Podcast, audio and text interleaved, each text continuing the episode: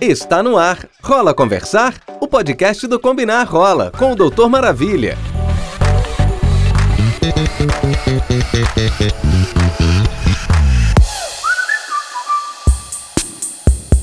Oi, gente, como vocês estão? Quem ainda não me conhece, eu sou Vinícius Borges, médico infectologista, gay e criador do canal Doutor Maravilha, que fala sobre a saúde LGBT e das pessoas que vivem e convivem com HIV/AIDS. Depois vocês vão lá dar uma conferida no meu canal, tá? Tem muita coisa interessante. Agora a gente começa o nosso quarto episódio do podcast Rola Conversar? Esse é um conteúdo exclusivo do portal Combinar Rola, que traz muita informação sobre a prevenção do HIV, além, é claro, de dicas sobre prevenção combinada e de outros assuntos importantes para a nossa comunidade LGBT. Todo mês tem episódio novo. Se você ainda não ouviu os, os anteriores, assim que acabar esse aqui, é só correr lá no portal. Nesse episódio, a gente vai falar sobre um assunto delicado. Nesse mês é realizada a campanha do Setembro Amarelo, que trata da prevenção ao suicídio. De fato, esse é um problema grave, principalmente entre a comunidade LGBT. As taxas de suicídio são bem maiores entre jovens gays, lésbicas, travestis e transexuais do que no restante da população é um assunto muito triste e que gera uma preocupação muito grande com a saúde mental das pessoas LGBT. A dificuldade de se aceitar, aceitar o próprio corpo e condição sorológica, o medo de conviver com infecções sexualmente transmissíveis e o medo da LGBTfobia, que podem acarretar muitos prejuízos psicológicos. Por isso, no episódio de hoje, eu quero perguntar: rola conversar sobre a importância da saúde mental na comunidade LGBT? Ei, Psyu, rola conversar? No nosso primeiro tema, a gente vai falar sobre a descoberta da sexualidade e o medo né, do envolvimento e das relações sexuais. Para a maioria dos jovens, é difícil lidar com a própria orientação sexual e identidade de gênero no início, principalmente porque a gente nasce né, em famílias que não estão completamente preparadas para isso. Muitos jovens, adolescentes se descobrem diferentes né, dos outros, já muito jovens e sem ter o apoio da família e dos amigos. E a partir desse momento, né, em que essas pessoas se enxergam diferentes, muitas começam, né, a internalizar um sentimento de culpa, de não adequação, principalmente quando elas estão num ambiente mais repressor. Então, quando a gente inicia a nossa vida sexual, muitas vezes a gente tem experiências traumáticas, a gente tem vergonha, a gente tem medo e a gente pode levar isso até a vida adulta, né? O ideal seria que todo jovem, né, independente de ser gay, hétero, de ser cisgênero ou transgênero, pudesse ter todo o apoio, né, familiar e do círculo social para desenvolver a sua sexualidade da maneira mais plena possível. Mas a gente sabe que a sociedade ainda é moldada apenas para a população heterossexual e cisgênero, né? A gente fala pouco ainda de educação sexual em casa. Imagina falar de educação sexual contemplando a diversidade. Então, muitas pessoas ainda precisam procurar, através de ajuda profissional, através de amigos mais experientes, através de canais de informações, aquilo que não foi trazido né, quando eram crianças, quando eram adolescentes e até agora quando são adultos, mas ainda estão nos processos de autodescoberta.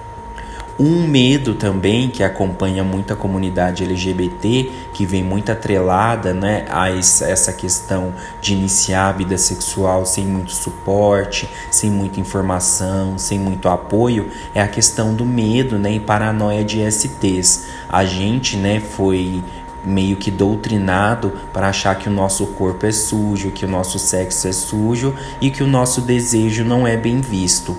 Aí com isso a gente é, internalizou esse sentimento de culpa e muitas vezes quando a gente começa a ter as relações sexuais, a gente fica com medo de se infectar, de ter uma IST, se infectar com HIV e de estar tá fazendo algo errado, que é algo que não faz sentido nenhum, porque não é o sexo gay, o sexo lésbico que oferece chance de STs. Na verdade, é o sexo sem orientação. Então, tanto pessoas heterossexuais quanto pessoas homossexuais podem ter infecções sexualmente transmissíveis, então a questão do cuidado é para todo mundo. Infelizmente, a gente ainda traz aquele estigma da AIDS da década de 80, em que realmente havia uma concentração da epidemia em homossexuais masculinos, mas hoje a gente sabe que as infecções atingem todas as parcelas da população.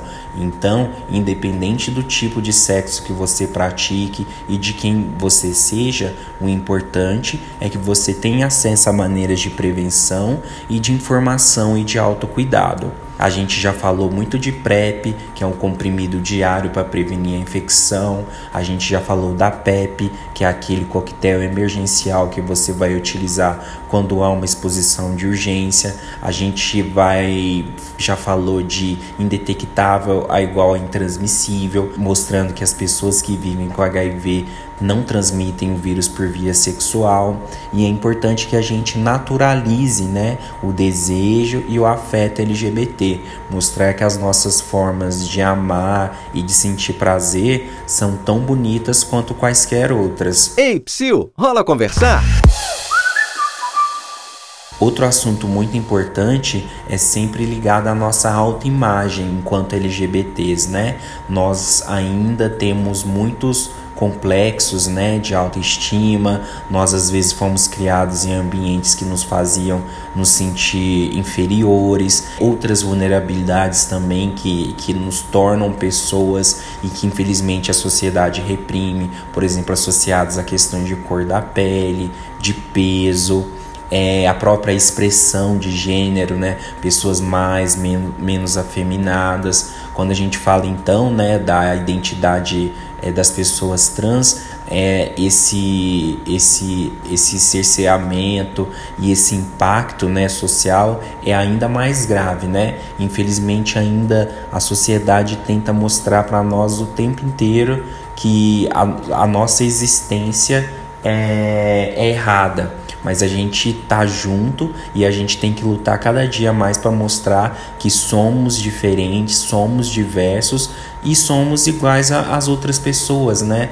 Nós temos nossos deveres, nossos direitos e infelizmente, né, devido a toda essa questão histórica, social, né, que nos deixou de lado, a gente precisa se unir para buscar, né, esses direitos equânimes, né? Pessoas com necessidades diferentes precisam de cuidados diferentes. Então a gente precisa entender que embora é, sejamos LGBTs, cada letrinha do LGBT possui uma vulnerabilidade específica e cada pessoa em si, né, além de ser LGBT, ainda se enquadra, né, em outras em outra, outros grupos populacionais que também apresentam demandas específicas. A questão também de uma pessoa né, que tem um diagnóstico de uma infecção sexualmente transmissível, seja o HIV ou alguma outra, também traz um estigma muito grande, né? Até hoje a gente tem muita dificuldade para falar sobre sexo. Imagina então para falar sobre infecções ligadas ao sexo. O primeiro sentimento de uma pessoa que é diagnosticada com IST é um sentimento de culpa. E isso não deve acontecer, né? Uma IST pode acontecer com qualquer pessoa. Tem profissionais, trabalhadores do sexo que nunca se infectaram e tem pessoas, né, jovens que se infectaram na primeira relação.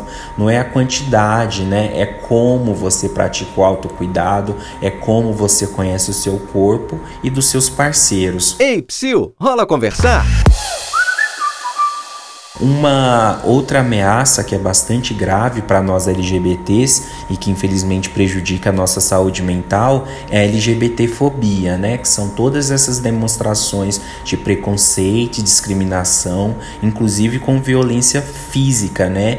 Que existe na nossa sociedade, né? Pessoas que não podem falar abertamente sobre é, quem elas são e quem elas amam no ambiente profissional, nas escolas, nas universidades. Hoje em dia a gente já sabe que existe uma lei que equiparou né, LGBTfobia ao crime de racismo. Portanto, se você está vivenciando alguma situação de violência, seja verbal, seja física, você tem o direito de procurar ajuda e de denunciar, né? Lembrar que direitos humanos são direitos para todas as pessoas, né? Nós todos temos o direito inato de existir, de amar, de sentir afeto.